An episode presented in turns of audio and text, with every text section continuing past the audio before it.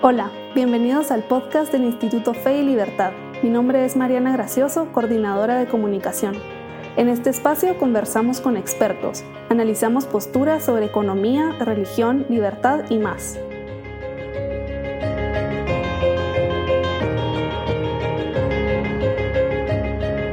Bienvenidos a un nuevo episodio del podcast Fe y Libertad.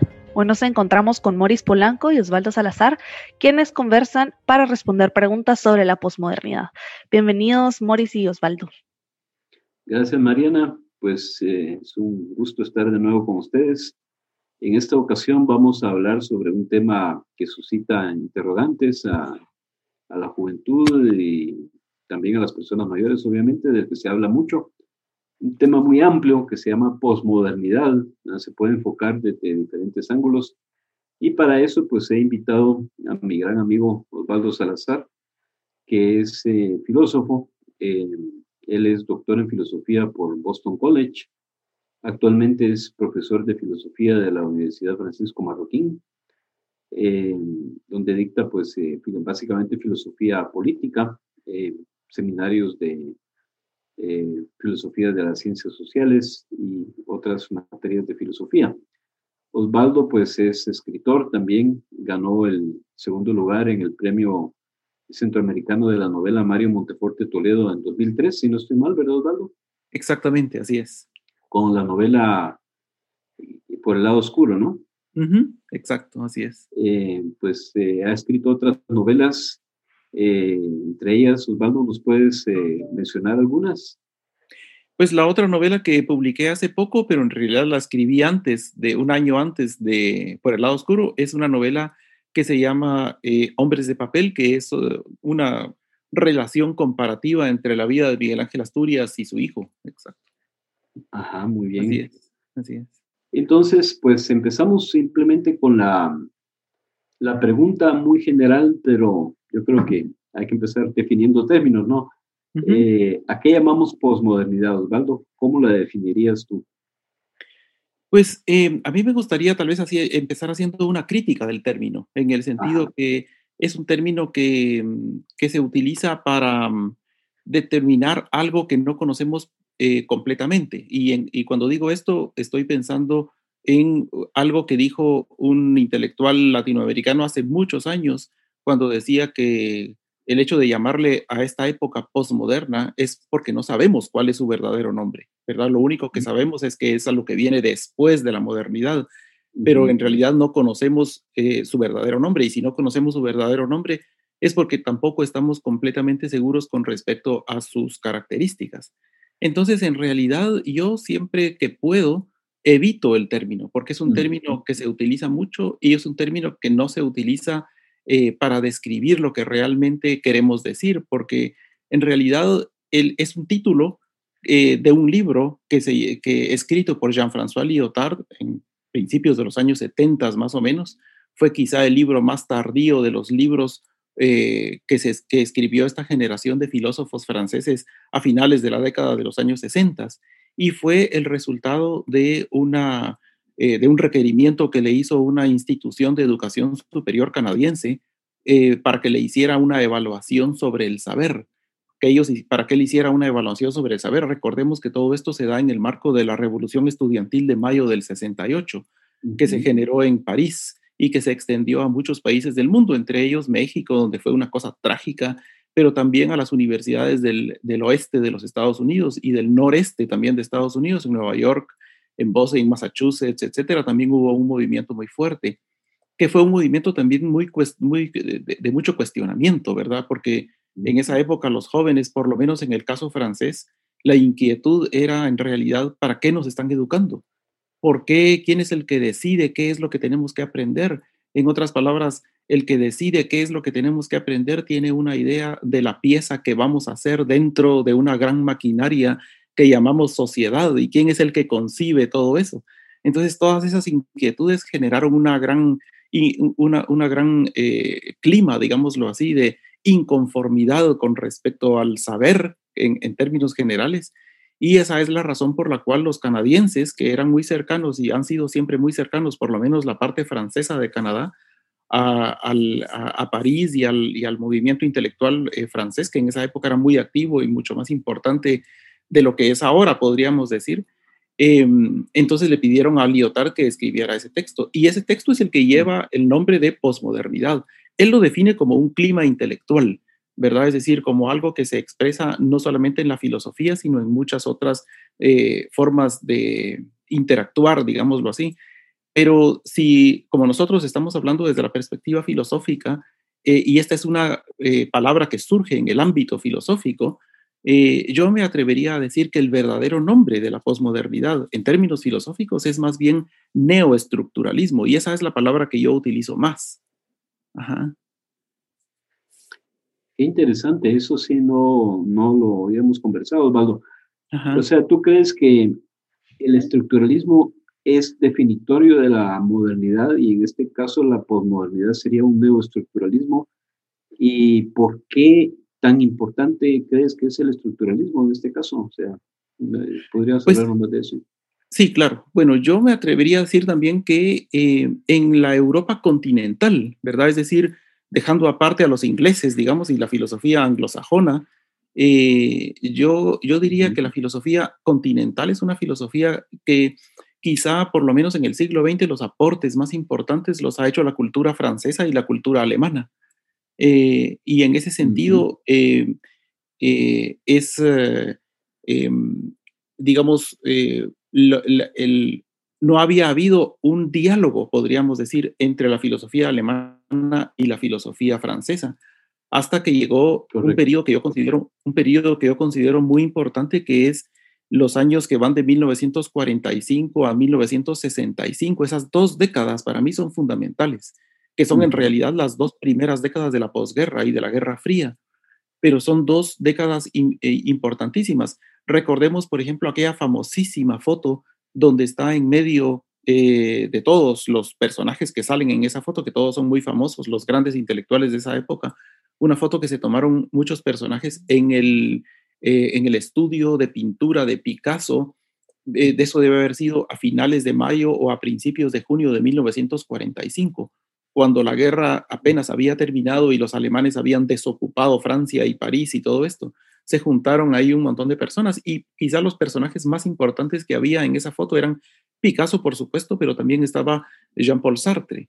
Y Jean-Paul Sartre en ese momento era lo que los franceses llaman el intelectual dominante, el intelectual dominante. Eh, y, Sartre de alguna forma representaba eh, como, él es como el padrino, como la, como la persona que está detrás, digámoslo así, una generación inmediatamente anterior a la, generación que llamamos posmoderna o neoestructural. Eh, y, Sartre representa muchas cosas, pero en términos de la eh, el carácter antecedente de su pensamiento, digamos, yo diría que él tiene algunas características como la reflexión con respecto a la dialéctica que realizó precisamente en esos años. Eh, una reflexión que, es muy, que fue muy importante porque fue un retorno a em, lo que podríamos llamar em, el, romanticismo. Más que, más que la dialéctica, es más bien el, movimiento romántico de la primera mitad del siglo del siglo XIX en Alemania. En realidad Sartre era un filósofo francés, pero era un filósofo que también casi toda su filosofía está en relación con la filosofía alemana, porque él había sido uno de los lectores más eh, asiduos que había habido de la obra de Husserl y de la obra de Heidegger en esos años en los que la fenomenología estaba introduciéndose en Francia. Pero, oh. para, pero para relacionar, digamos, la influencia de, de, Sartre en, en, esta generación eh, llamada posmoderna, yo me atrevería a decir que lo que él recupera es un poco el concepto de estructura de Schleiermacher. Eh, y, la, y, una idea que se relaciona poco con la posmodernidad y con el neoestructuralismo, pero que es importantísima. Y es que cuando eh, Sartre reflexionaba sobre la influencia de Schleiermacher en, en la filosofía del siglo XX eh, y, y, específicamente en la noción de estructura, él decía que básicamente lo que se había hecho con eso era recuperar la noción aristotélica de sustancia, es decir, la mm. idea de que eh, él lo decía en términos dialécticos y, las palabras que él utiliza son el concepto dialéctico de lo universal singular o lo individual general. Y esa idea de poder encontrar lo general en lo particular es de alguna manera una especie de, eh, retorno, digámoslo así, a la filosofía perennis, ¿verdad? Aunque parece curioso, de la mano de un filósofo tan radical como, como, como Sartre.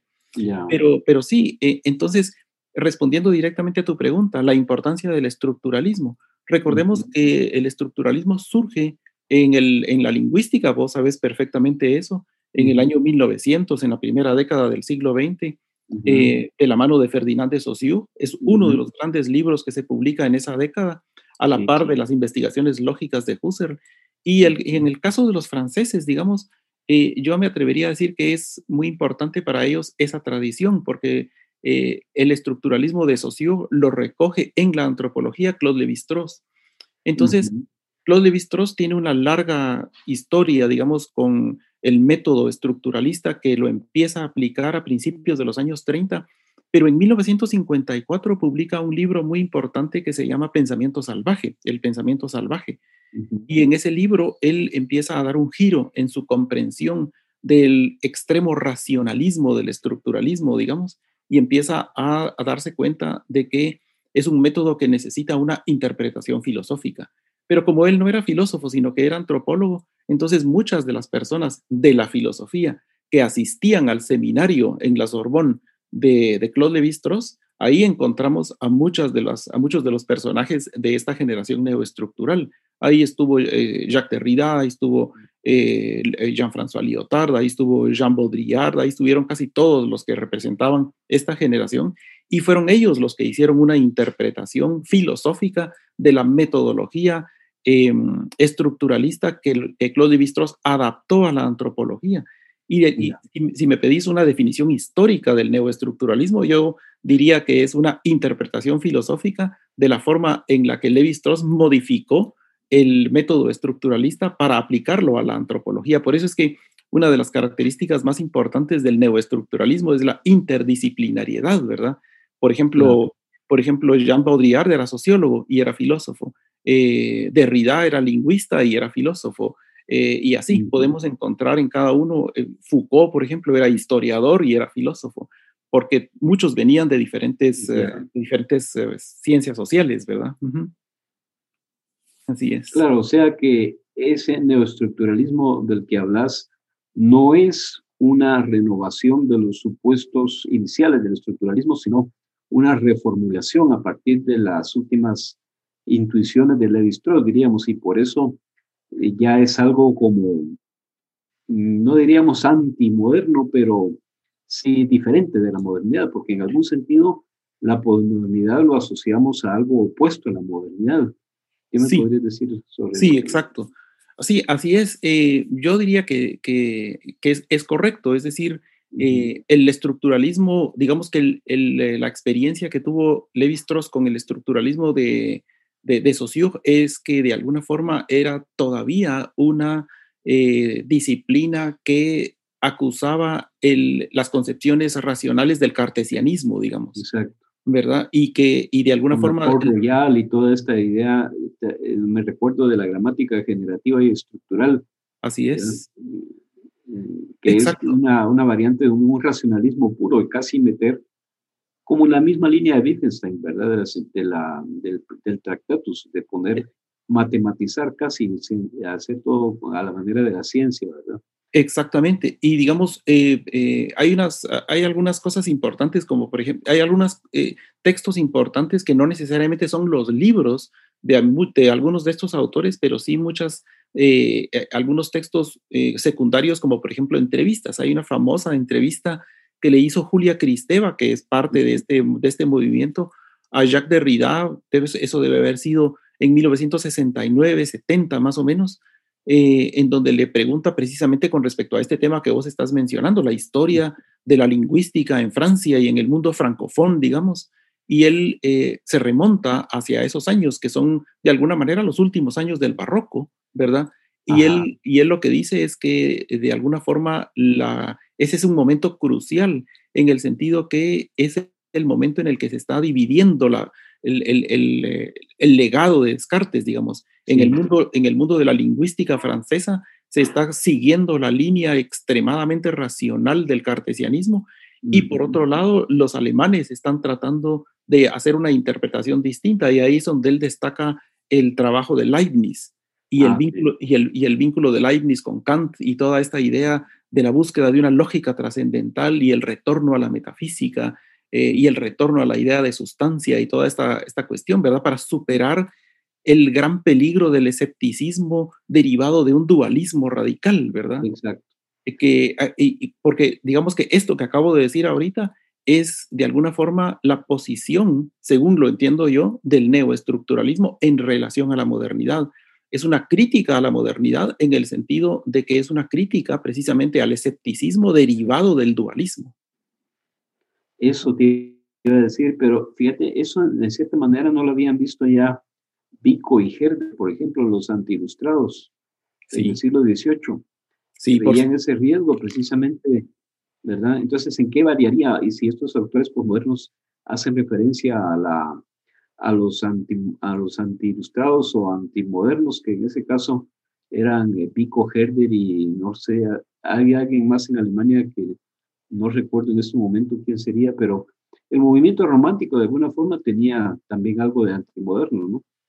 Anti, antirracionalista, más bien diría yo, ¿verdad? Exactamente, por eso es que te decía que, que, mm, que Sartre regresa al pensamiento lingüístico de Schleiermacher, ¿verdad? Que es, parte de, que es parte del romanticismo eh, ir y recupera básicamente esta idea, como te digo, de el, el, concepto dialéctico de lo universal singular. Por eso es que otra manera de hablar del neoestructuralismo y de la posmodernidad es con respecto a sus antecedentes filosóficos.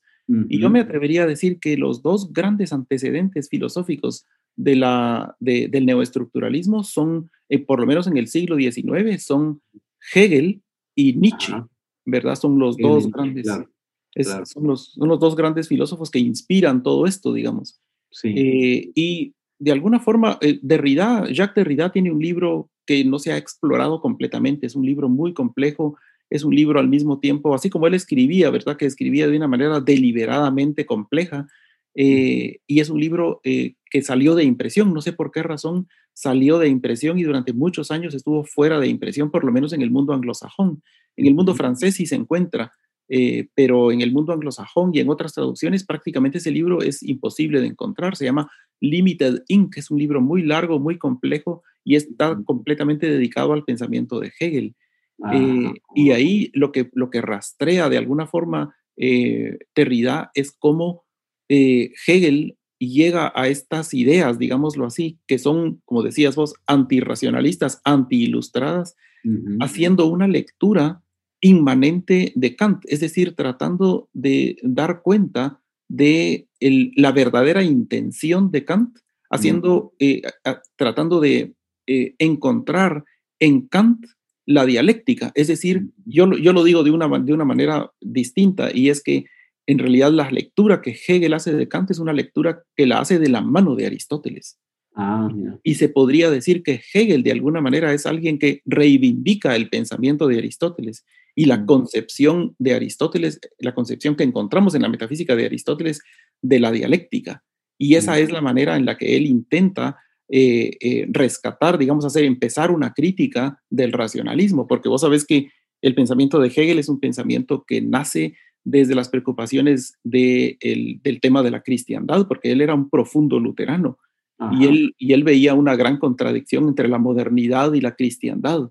Entonces, él, por lo menos en su juventud y todo el periodo que lleva, como dice Jean Hippolyte, hasta la fenomenología del espíritu, es, una, es una, gran reflexión teológico-filosófica, tratando de ver en el trasfondo de, de Kant a Aristóteles para reconstruir dialécticamente la metafísica y la filosofía perenne, ¿verdad? Esto precisamente quería abordar porque a nuestro público le interesará también este tema de la compatibilidad o no compatibilidad entre la modernidad en general, el espíritu de la modernidad, el, el etos, podríamos decir, de la modernidad y la cristiandad, el cristianismo. Hegel lo vio, decías vos, y muchos han sido los que lo han visto. Vos sabés que yo me dedico también a estudiar a Vico, y él precisamente veía en ese racionalismo un riesgo para la cultura cristiana, ¿verdad? Entonces, muchos hoy en día eh, le temen a la posmodernidad y la consideran como como un, digamos, afín al relativismo y se sienten más cómodos en, la, en los presupuestos modernos. Pero ¿no ves vos que en la posmodernidad precisamente hay un intento de superar lo que es opuesto al cristianismo en la modernidad? Por supuesto, exactamente. Así es como yo lo veo, ¿verdad? Eh, eh, así es como yo lo veo. Lo que pasa es que el, el, eh, el neoestructuralismo o la posmodernidad es una, una, postura bien crítica, ¿verdad? Vos? Y, es, y también tal vez este es el momento para decir algo que, que no hemos tocado y que es uno de los temas más característicos, digamos, de, de, de, todos estos filósofos de finales de los años 60, y es el tema del lenguaje. ¿Verdad? El papel que juega el lenguaje dentro de la reflexión filosófica. Em, y tal vez ahí lo que habría que decir es, habría que reconstruir un poquito, como te digo, la historia de la filosofía y, del mundo intelectual en la posguerra, porque Europa hay que trasladarse a esos años, ¿verdad? Porque en Europa en esos años había, estaba prácticamente devastada, sobre todo Alemania, ¿verdad? Y los franceses igual, ¿verdad? Habían pasado varios años ocupados y todo eso. Entonces, eh, la reconstrucción de, todo ese ambiente eh, es, es, difícil. Y podríamos decir que el ambiente intelectual, em, en el ambiente intelectual lo que había era una filosofía de la ciencia anglosajona, una filosofía lógica del lenguaje anglosajona que estaba muy agotada, podríamos decir. Y también había, en el caso alemán, estaba la escuela de Frankfurt, que estaba completamente desarmada porque prácticamente toda la gente de la escuela de Frankfurt había sido exilados, porque muchos de ellos la mayoría de ellos eran de origen judío y con el nazismo en Alemania habían tenido que salir y se habían ido a los Estados Unidos, a Inglaterra, a diferentes países, pero sobre todo a la costa oeste de los Estados Unidos, al mundo, digamos, a la estructura universitaria estatal de, California. Y ahí pasaron muchos años. Cuando regresaron a Alemania, empezaron otra vez a reorganizar la escuela de Frankfurt, pero también había mucho desprestigio eh, en, en, relación a ellos porque eran personas que se les percibía como marxistas, cuando en realidad la escuela de Frankfurt es uno fueron, ellos fueron los primeros que empezaron a criticar a Marx y sobre todo el marxismo soviético, por eso es que sufrieron tanto entre los años 20 y los años 30, porque no mm. solamente fueron perseguidos de las diferentes formas de fascismo, sino sobre todo fueron perseguidos por Moscú, ¿verdad? Porque ah. eh, el, partido, digamos, la militancia de la burocracia soviética era, eran, eh, ellos estaban plenamente conscientes de que estos filósofos estaban haciendo una crítica precisamente del marxismo como una de las formas más radicales de modernidad. Sí, y por eso, es que, por eso es que los criticaban tanto. Entonces, cuando regresaron, tuvieron que reconstruir todo. Y había también como, como eh, inquietud en ese sentido. Entonces, los, los franceses eh, hicieron, trataron de encontrar una especie como de común denominador, un tema que fuera común para todos. Y eso es lo que se conoce con el nombre, esta expresión es una expresión de Michel Foucault, es el nombre de el orden del discurso. El orden del discurso es, es de alguna forma el tema común, perdón, entre la filosofía alemana y la filosofía francesa, ¿verdad? La idea de que estamos insertos en un universo lingüístico marcado de alguna manera por la lengua, la lengua materna, por la institución educativa, eh, y verdad de donde recibimos herramientas que nos permiten comunicarnos eh, que, y con personas que tienen la misma formación. Entonces, eh, la gran pregunta o las dos grandes preguntas que surgen a la base de la preocupación filosófica posmoderna, digamos, son, por un lado, ¿cómo se puede hacer justicia al hecho fundamental de que la significación, el sentido, el Bedeutung, como se dice en alemán, eh, y la intención solamente puede formarse en un lenguaje dentro de un orden social, ¿verdad? Dentro de un tejido lingüístico, digamos. Y por otro lado, al mismo tiempo, cómo poder salvar la noción o las ideas fundamentales del humanismo de la era moderna que vincula la dignidad del ser humano al ejercicio de su libertad. Y son dos preguntas fundamentales que podríamos decir que la filosofía francesa se ocupó de la primera y la filosofía alemana de corte fenomenológico, como la hermenéutica de Gadamer y todo eso, se ocupó del, segundo tema, ¿verdad? Entonces, el vínculo entre esas dos preguntas es de, algún, es de alguna manera el origen de eh, la posmodernidad como, como corriente filosófica, que como te, digo, todo esto está sucediendo en esos 20 años que van del 45 a el, al 65. Yo me atrevería a decir en términos bibliográficos que probablemente el, el libro que recoge con mayor detalle y haciéndole justicia a, todas los, a, todos los diferentes eh, matices de, de estas eh, de, estas corrientes filosóficas y de los aportes de cada uno, porque cada uno es distinto, ¿verdad, Moris? O sea, decir posmodernidad y son relativistas y eso todos son iguales, es una, general, es una generalidad que lo único que acusa es que la persona que dice eso no sabe de qué está hablando en realidad, ¿verdad? Porque todos los filósofos tienen una, un, aporte distinto y una preocupación distinta. yo, yo diría que el, quien mejor recoge toda esa génesis, digamos, de, todo, de todos estos aportes es François II en sus dos grandes volúmenes sobre la historia del estructuralismo y de la filosofía francesa de, esos años.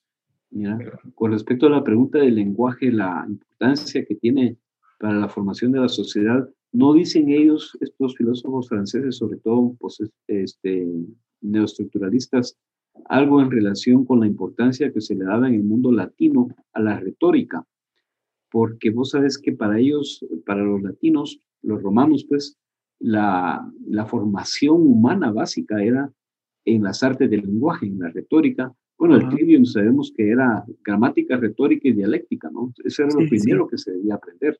Sí, Como dice un colega, eh, un profesor mío antiguo de Navarra, la república humana es república de palabras, no república de cosas.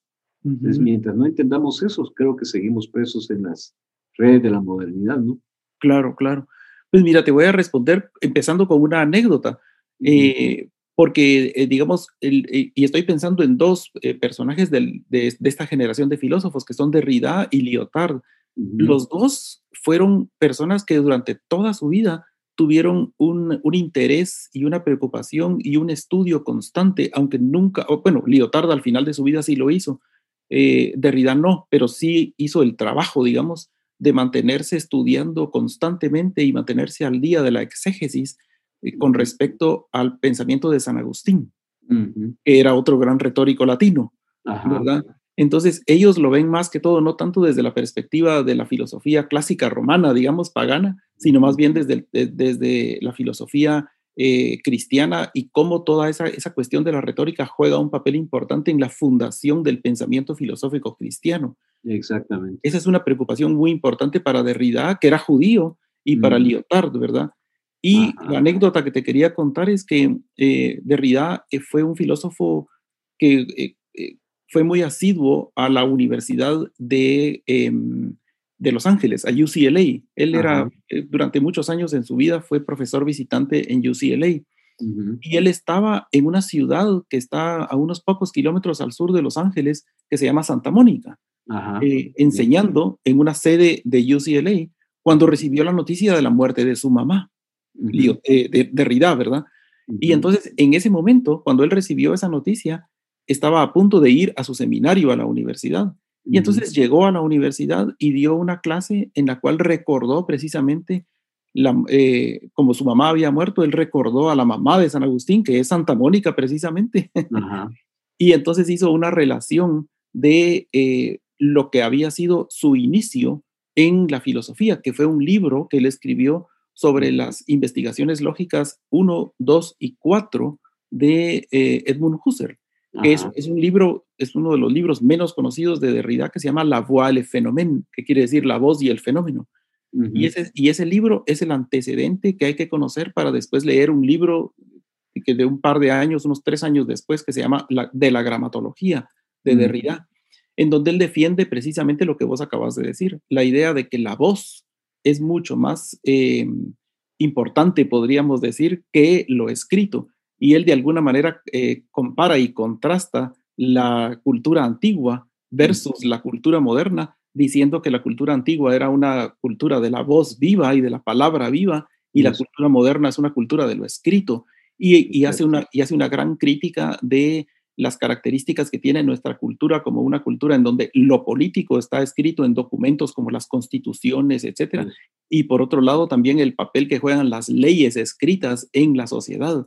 Eh, y, entonces él, él, eh, de alguna manera reivindica el valor de la voz, digamos, ¿verdad? Y, lo pone como, y lo pone como uno de los aportes importantes de la reflexión que hace Husserl sobre el tema de la lógica, digamos, la fundamentación filosófica de la lógica en las investigaciones lógicas, que es uno de sus primeros libros, ¿verdad? Así es. ya se nos está acabando el tiempo, ¿verdad, Mariana? Entonces, solamente quisiera una inquietud, una duda que tengo así a nivel de lo que estoy investigando actualmente es eh, la importancia del barroco en la cultura nuestra. ¿No crees vos que el barroco es de alguna forma una expresión, no solo en las artes, sino como forma de vida, mm, que no es del todo eh, moderna? Es decir, que en cierta forma es hasta contrario a los ideales de la modernidad. Por ejemplo, este valor de la vida que vemos ahora con el tema del COVID, eh, eh, el barroco como que tiene la amiga la muerte, ¿verdad? La, la Santa Muerte y, todas estas, estas formas de culturales barrocas que son propias de la cultura latina y que nosotros hemos heredado en Latinoamérica, como que son una protesta sorda, digamos, ante los ideales de la modernidad. ¿Vos has investigado algo al respecto o tenés alguna opinión? Por supuesto, mira, el, el, tema del barroco es un tema importantísimo y no solamente es importante en la historia occidental, sino es importante para nosotros, porque de alguna forma las culturas a las que nosotros pertenecemos en América son culturas que están marcadas eh, muy fuertemente por el, por el barroco y por el pensamiento barroco, ¿verdad?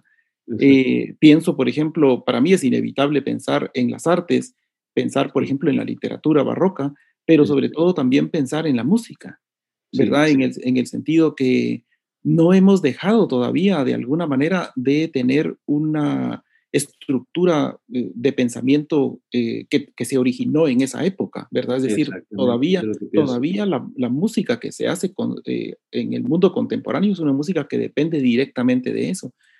Y, y, una de las cosas que creo que es importante mencionar para comentar un poco lo que, lo que vos decís con respecto al valor del barroco versus la modernidad, es que en, la música barroca era muy importante algo que se ha perdido, precisamente por eh, eh, lo que podríamos llamar esa, esa inquietud de determinación y de predeterminación que tiene siempre la razón, sobre todo la razón moderna y la razón científica, la idea de predecir, la idea de, tenerlo todo determinado, de que no exista, de que no exista nada indeterminado y de, no darle eh, ningún papel al al azar, podríamos decir, o al juego, ¿verdad?